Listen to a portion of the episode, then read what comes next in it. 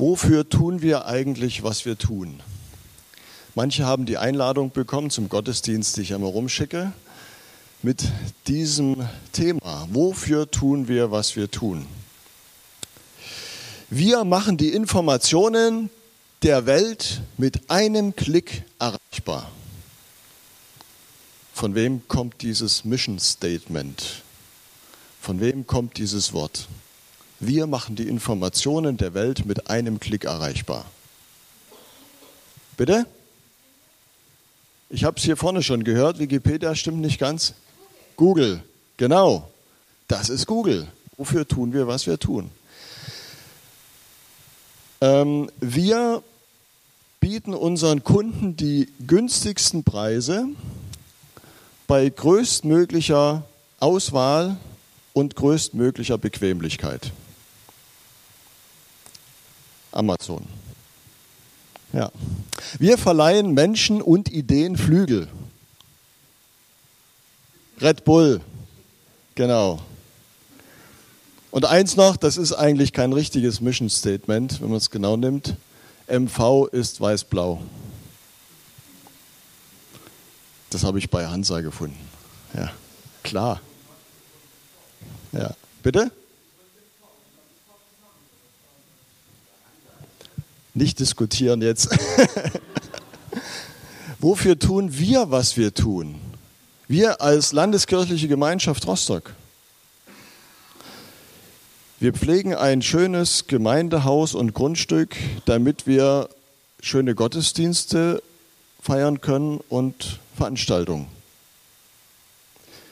Oder wir sind füreinander da in allen möglichen Lebenslagen und helfen uns und unterstützen uns gegenseitig. Oder wir lesen miteinander Bibel und treffen uns zum Gebet, um im Glauben zu wachsen. Das alles nicht verkehrt. Aber es trifft noch nicht so ganz den Kern. Wofür tun wir, was wir tun? Jesus Christus hat seinen Jüngern, als er diese Welt verlassen hat, ein Mission Statement mitgegeben. Ein Sendungsauftrag zu Deutsch. Ja. Und darum soll es heute mal gehen. Während der Allianz Gebetswoche, manche haben sie besucht, ging es immer um dieses Thema. Und ich habe gedacht, für die, die bei der Allianz Gebetswoche nicht da waren, die können das jetzt nachholen. Matthäus 28, die Verse 18 bis 20. Und Jesus trat herzu und sprach zu ihnen, mir ist gegeben alle Macht im Himmel und auf Erden. Darum geht hin, macht zu Jüngern alle Völker und tauft sie auf den Namen des Vaters, des Sohnes und des Heiligen Geistes und lehret sie halten, alles, was ich euch befohlen habe. Und siehe, ich bin bei euch alle Tage bis ans Ende der Welt. Dieses Wort dieser Auftrag, dieses Mission Statement kommt in allen vier Evangelien vor, mehr oder weniger abgewandelt und auch in der Apostelgeschichte. Es ist neben dem Doppelgebot der Liebe, Gott lieben und den Nächsten wie sich selbst, das wichtigste Gebot, was Jesus seinen Leuten gegeben hat. Und es ist das letzte, was er zu seinen Jüngern sagt. Letzte Worte großer Menschen, sind oft sehr bedeutsam. Warum? Weil dann nochmal etwas zutage kommt, was ihnen wirklich am Herzen lag. Was ihr eigentliches ist, wofür sie standen, was ihnen ganz, ganz wichtig war. Und das wird hier deutlich, das Herzensanliegen Jesu, das Herzensanliegen Gottes, das wird hier deutlich. Gott hat es nicht im Himmel ausgehalten. Der Himmel war ihm verleidet. Seine ganze Herrlichkeit genügte ihm nicht, denn ihm fehlte etwas. Seine Menschen, die waren ihm verloren gegangen. Und darum machte er sich auf den Weg, ließ alles hinter sich, gab alles auf und legte sich als kleines Kind in eine Krippe in eins der Krisengebiete dieser Welt kam er. nach Bethlehem. Heute auch wieder. Dunkelheit, Leid, Probleme. Da hinein kommt er, um seinen Menschen nah zu sein. Das ist sein Herzensanliegen. Bei seinen Menschen sein und sie gewinnen und sie berühren mit seiner Liebe. Und dann sagt er, und genau das tut jetzt bitte auch. So wie mich der Vater gesandt hat, so sende ich euch. Das ist jetzt euer Auftrag. Mach's wie Gott, werde Mensch.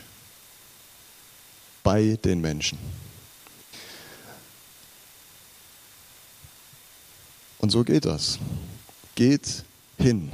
Geht hin, sagt er. Geht hin zu den Menschen. Oder wörtlich, nachdem ihr hingegangen seid. Erst dann funktioniert das nämlich. Wenn ihr hingeht. Aber wir sind weithin eine Kommt-her-Kirche geworden. Keine Geh, geht hin Kirche. Wir sind eine Kommt her Kirche geworden. Wir laden gerne Menschen ein, kommt her. Uns kommen so wenig. Und dann sagen wir, das sind aber gottlose Zeiten. Aber es hat mal jemand gesagt, vielleicht ist es ein Zeichen der Gottlosigkeit unserer Zeit, dass die Kirche nicht mehr hingeht. Nicht, dass die Menschen nicht kommen, sondern dass die Kirche nicht mehr hingeht. Wir sind immobil geworden, weil wir so schöne Immobilien haben. Da müssen wir nicht mehr hingehen. Statt Sendung pflegen wir Sitzung. Viele Sitzungen. Ja. Die frühe Kirche, die hatte keine Immobilien. Bis ins vierte Jahrhundert hat man sich wo getroffen? Hin und her in den Häusern. Hauskreise waren das. Und wisst ihr, was die für Häuser hatten? Die hatten keine Doppelt- und Dreifachverglasung. Die hatten überhaupt keine Glasfenster, sondern die waren offen. Und wenn man sich getroffen hat und Bibel geteilt hat und äh, Gott angebetet hat, dann haben das die Nachbarn mitbekommen. Man war mitten unter den Menschen, mit den Menschen. So wie Jesus es getan hat. Bei den Sündern, bei den Zöllnern zu Gast. Die mussten nicht erst zu ihm kommen, er ist zu ihnen gegangen. Er hat echtes Interesse gezeigt. Das Wort Interesse bedeutet zu Deutsch dazwischen sein. Dazwischen sein, zwischen den Menschen, bei den Menschen, mit den Menschen. Ich habe äh, neulich jemanden äh, besucht in Gelsdorf in der Klinik und ähm, auf dem Tisch, wo verschiedene Prospekte liegen, Informationen über verschiedene Angebote, da, hab, da bin ich stutzig geworden, als ich das entdeckt habe. Kommt euch das bekannt vor? Erstaunlich. Ja? Dort in der psychiatrischen Klinik, mitten zwischen all den Angeboten, der Gemeindebrief der Landeskirchlichen Gemeinschaft, und sie hat sich geoutet. Wunderbar, dass du das machst. Ja? Genau, jeder kann etwas tun, um dazwischen zu sein, um bei den Menschen zu sein. Und wenn es das ist, dass man etwas hinlegt, was Menschen aufmerksam machen kann, zum Nachdenken bringen kann. Jetzt gerade in Rostock findet die Esoterikmesse statt. Eine Hansemesse. Und es sind einige Christen dort von der Leithausgemeinde und Marianne von uns. Und äh, sie haben dort einen großen Stand aufgebaut mit Büchern, mit ähm, Zeitschriften, mit Bibeln. Ähm, haben wir das Bild auch? Und die äh, Geschwister bieten Gebet an für Menschen, die auf der Suche sind nach Heilung. Und ich habe vorhin gerade mit Marianne telefoniert und sie hat mir erzählt, es ist wirklich spannend, wie viele gute Gespräche sie haben. Und die Bibeln gehen weg wie warme Semmeln. Dazwischen sein, dort sein, wo die Menschen sind. Aber du bist ja auch dazwischen. Du bist ja in der Welt. Du hast Nachbarn, du hast Arbeitskollegen, du hast Bekannte, du hast Sportfreunde. Wie geht das? Muss ich da groß diskutieren können? Muss ich mich gut auskennen? kennen in der Bibel? Muss ich evangelistisch begabt sein? Ehrlich gesagt, mir fällt es auch schwer. Aber eins kann man machen. Das funktioniert meist ganz gut zu zweit. Jeder von euch, fast jeder von euch, kann etwas, nämlich Kaffee trinken. Ladet doch mal jemanden ein und sagt, lass uns einen Kaffee trinken. Bei Lila Bäcker geht nicht mehr, den gibt es nicht mehr, aber Bäckerei Junge zum Beispiel. Und setzt euch da hin, gib ihm oder ihr einen Kaffee aus und frag mal, und erzähl mal, wie geht's denn dir? Und was kommt dann beim Norddeutschen? Muss ja. Und dann, und dann musst du eine zweite Frage stellen und die lautet, und wie geht's dir wirklich? Und dann kommt meistens was. Dann fängt der andere an zu erzählen. Vielleicht auch von manchen Problemen. Auf Arbeit, eine Beziehung, vielleicht eine Krankheit, eine Befürchtung, eine Angst. Und dann kann man eins machen, einfach zuhören, Interesse zeigen. Und dann sagen, du, ich würde dir jetzt mal gern was anbieten. Ich habe einen Draht nach oben. Wie wäre das, wenn ich jetzt für dich bete? Wie? Jetzt? Ja, warum nicht? Und ich habe es noch nie erlebt, dass das Gegenüber gesagt hat, nee, auf keinen Fall. Sagt, ja, kann ja nicht schaden, mach mal. So. Und nach dem kurzen Gebet sagt der andere oft, Mensch, danke, das hat noch nie jemand für mich gemacht. Sowas habe ich ja noch nie erlebt. Du hast ja mit dem gesprochen, als wäre der da. Ja. Und als wäre der dein Freund. Ja, stimmt auch. Das ist etwas, was Menschen berührt. Und mehr als tausend Worte, als große Diskussionen, als viele Traktate. Jünger machen, macht zu Jüngern. Wie geht das? Kann man das machen? Überall werden sie älter, bei Jesus werden sie jünger. Jünger machen ist schwierig, ist auch eine blöde Übersetzung, steht da auch eigentlich nicht. Wörtlich müsste man sagen, jüngert. Aber das ist auch doof. Ähm, Gemeinden, Christen haben immer wieder gedacht, man könnte Menschen bekehren. Man könnte Menschen zu Jüngern machen. Aber man kann keine Fans machen. Man kann auch keine Follower machen. Man kann keine Freunde machen. Man kann niemanden überreden zwingen schon gar nicht. Leider hat Kirche das immer wieder gemeint, dass das geht.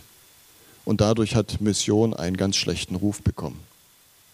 Menschen fühlen sich gegängelt, fühlen sich unter Druck gesetzt, fühlen sich nicht ernst genommen, sondern wie so ein Missionsobjekt. Und vielleicht hast du selber sowas erlebt, dass Menschen dich bedrängt haben, dir gedroht haben, wenn du nicht, dann.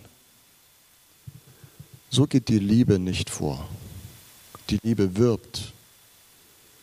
Sie zwingt niemanden. Sie lässt große Freiheit. Wisst ihr was? Jesus hat es oft erlebt, dass Menschen wieder weggegangen sind. Und er hat sie gehen lassen. Er fragt mal seine engsten Freunde, wollt ihr auch weggehen? Und es hätte können sein, dass die zwölf sagen, ja, wir gehen jetzt auch. Jesus hätte es akzeptiert. Eine große Freiheit steht dahinter.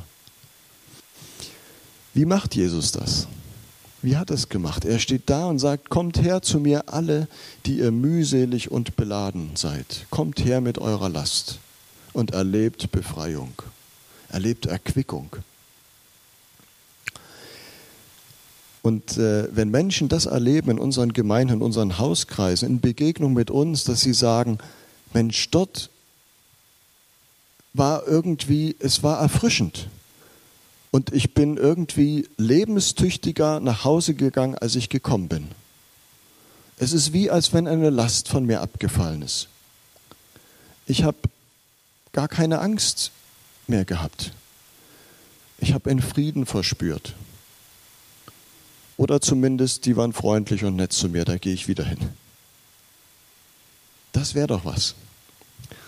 Klaus Douglas, wir haben einige Bücher von ihm mal gelesen, auch in der Gemeinde, der hat gesagt, Gemeinde müsste eigentlich sowas sein wie eine Flügelverleihanstalt. Ja, da fällt mir schon wieder Red Bull ein, aber ja, wenn, wenn man etwas leichter nach Hause gehen könnte, wenn Menschen das erleben, dann bekommen sie Hunger und Sehnsucht.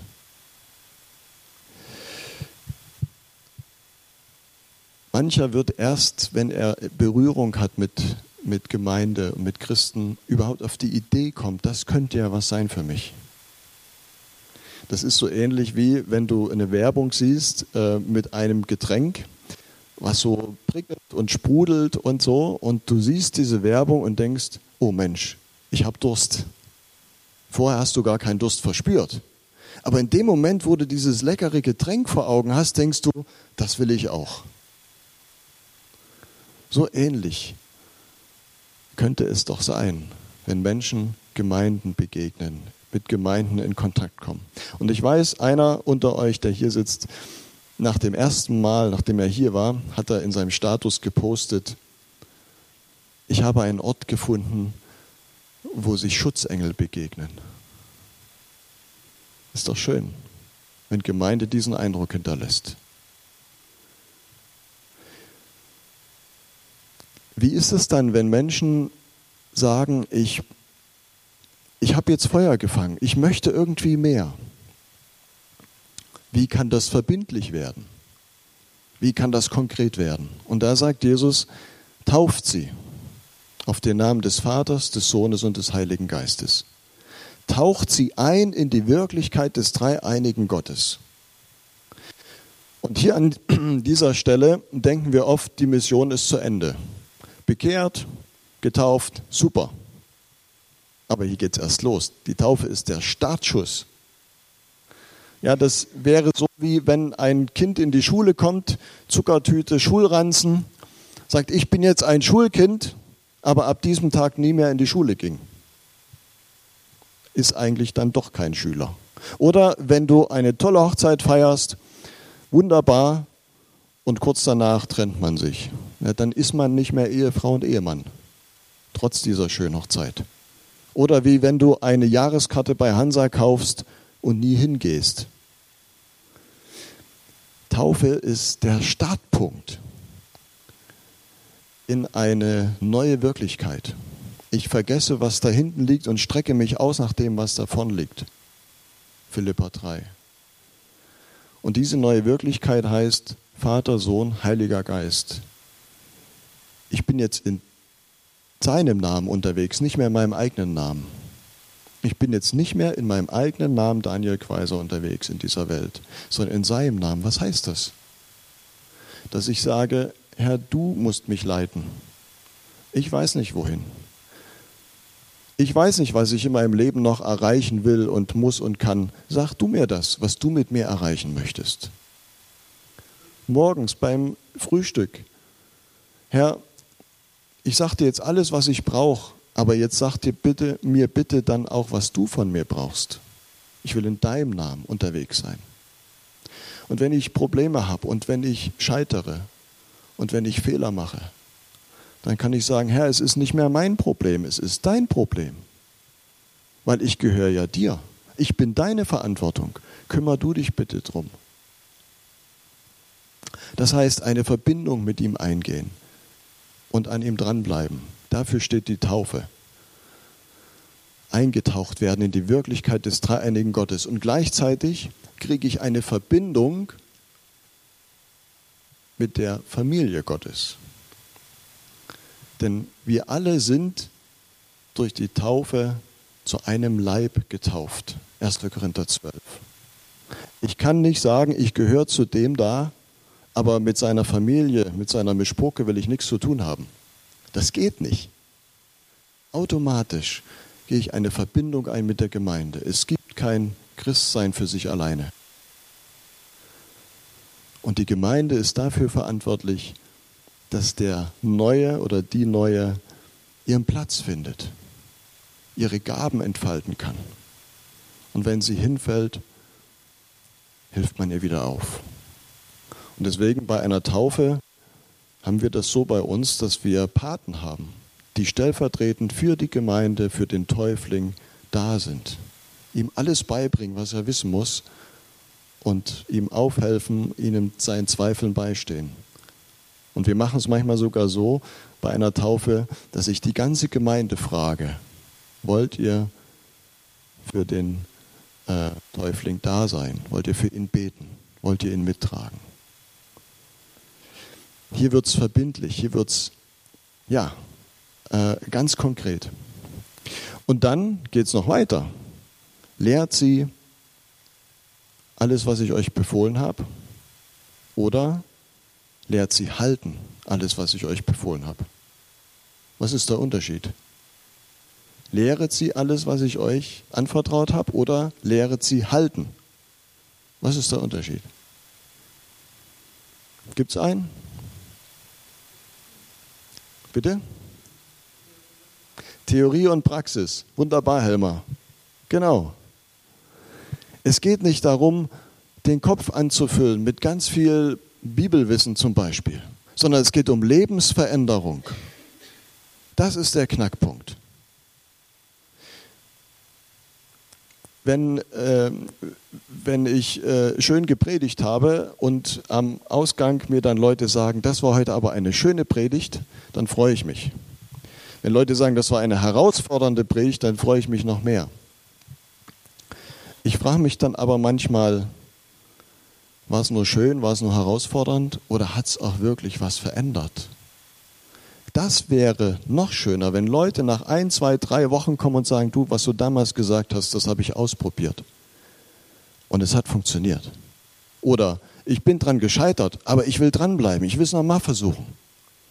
Das wäre was. Darum geht es doch. Nicht, dass wir uns nett unterhalten fühlen sondern dass sich wirklich im Einzelnen was verändert. Manche sagen so gerne, die Bibel ist das Fundament meines Lebens. Jesus hat was anderes gesagt. Er hat gesagt, die, die mein Wort hören und tun, die haben ein festes Fundament. Die haben nämlich ihr Lebenshaus auf Fels gebaut. Aber die, die mein Wort hören und nicht tun, die haben auf Sand gebaut. Hören, hören, hören und nicht tun ist hochgefährlich. Das verblendet nämlich. Ich weiß dann immer schon alles, kenne ich schon, weiß ich besser als du. Es hilft überhaupt nicht. Das Ziel aller Lehre, manche lesen gerade 1. Timotheusbrief oder haben gelesen, ähm, 1. Timotheus 1,5, das Ziel aller Lehre ist die Liebe. Und wenn die Lehre sich nicht nachher in der Liebe äußert, dann kannst du es auch lassen. Und deswegen heißt Jünger übersetzt auch Lehrling und nicht Schüler. Ein Lehrling, der kommt immer ins Tun. Stell dir vor, ähm, zwei junge Leute machen eine Lehre beim Friseur. Ähm, der eine, der ist in einem Friseurgeschäft aufgewachsen. Mutter war Friseuse, Vater war Friseur und er hat schon als kleiner Junge immer rumgewuselt da in dem Laden und alles mitbekommen, äh, was man so wissen muss und kennt sich aus. In der Berufsschule passt er nicht richtig auf, weil er weiß ja eh schon alles. Und als es an die Praxis geht, da steht er blöd da. Kriegt er nicht hin. Verschneidet sich ständig. Und dann gibt es aber noch einen anderen Lehrling, der hat mit Mühe und Not die neunte Klasse geschafft. Berufsschule fällt ihm total schwer, ganz schwierig, muss bis in die Nacht pauken und bei den Arbeiten, äh, Leistungskontrollen, da kommt er gerade so durch. Und am Ende kann er drei Haarschnitte, aber die kann er. Zu wem von den beiden würdest du gehen? Zu dem, der wenigstens ein bisschen umgesetzt kriegt. Der, der alles weiß, hilft dir nachher auch nicht. Darum geht es. Weniger ist mehr. Eine Gemeinde hat mal erlebt, wie ein junger Mann äh, in diese Gemeinde kam, bis dahin unbekannt, hat sich sehr wohl gefühlt, hat sich bedankt und hat gesagt, ich komme wieder. Den Sonntag drauf Es war eine kleine Gemeinde, sie hatten sich wirklich gefreut. Mensch, endlich mal ein junger Mann, der hierher kommt. Er kam nicht.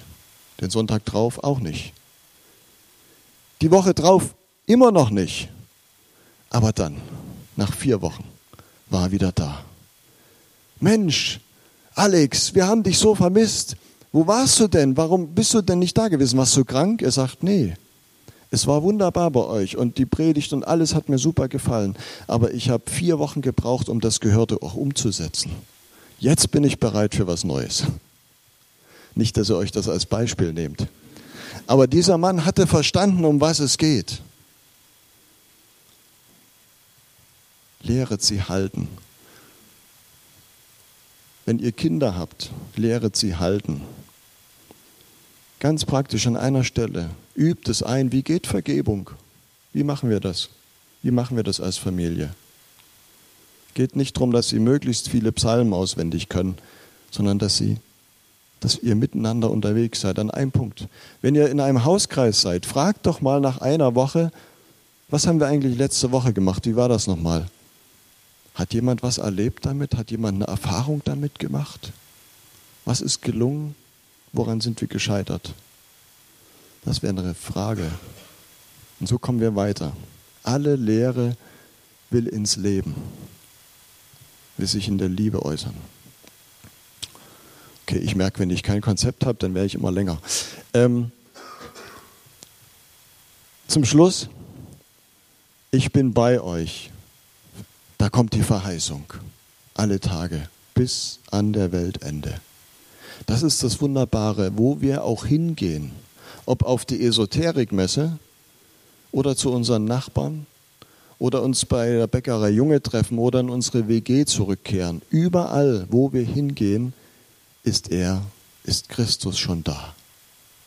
Und wir betreten heiligen Boden. Wir betreten heiligen Boden, auf dem auch der andere steht, nicht nur ich. Wir müssen niemanden bezwingen, wir müssen niemanden niederringen, wir müssen niemanden bekehren. Das macht er schon. Wir brauchen nur bezeugen. Wir brauchen nur schwärmen von der Liebe Gottes, die uns erreicht hat. Und manchmal geht es auch ohne Worte. Dieses Wort, ich bin bei euch alle Tage, das wird gerne gebraucht, ähm, so als Spruch, ähm, als Post, den man rumschicken kann. Ähm, und bei manchen hängt er vielleicht zu Hause über dem Sofa, so auf so einem Kavol-Plakat. Ja? Aber ganz ehrlich, der gilt nur in Verbindung mit dem Auftrag Jesu. Manche erinnern sich an Eckhard Krause, der hat mal den Satz rausgehauen, wem der Auftrag Gottes, wem das Herzensanliegen Gottes egal ist, Menschen mit seiner Liebe zu erreichen, dem gilt auch die Verheißung nicht. Ich bin bei euch alle Tage. Ganz schön hart, oder? Aber wir machen das gerne. Wir beziehen das so gerne auf uns. Aber dieser Spruch gilt nicht über dem Sofa zu Hause. Der gilt dort, wo wir hingehen.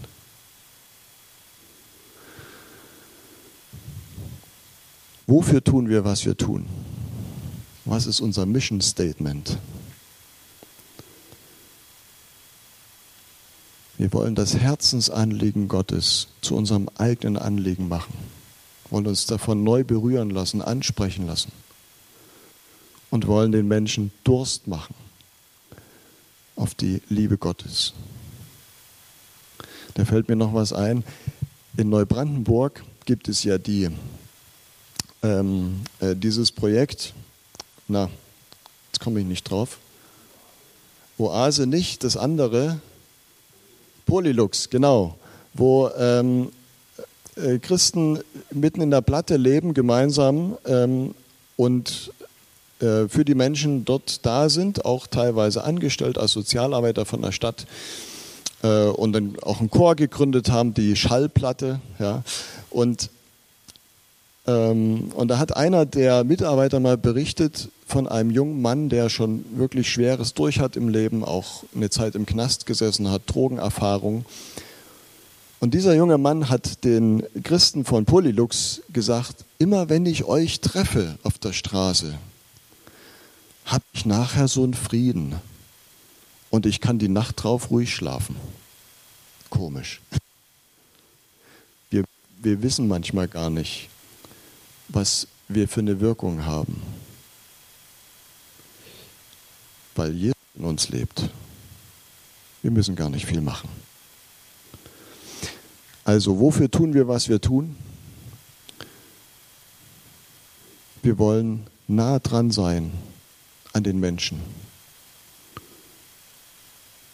weil Gott sich für sie interessiert. Wollen wir uns auch interessieren. Und wir wollen sie in Berührung bringen mit Gottes lebensverändernder Liebe. Amen.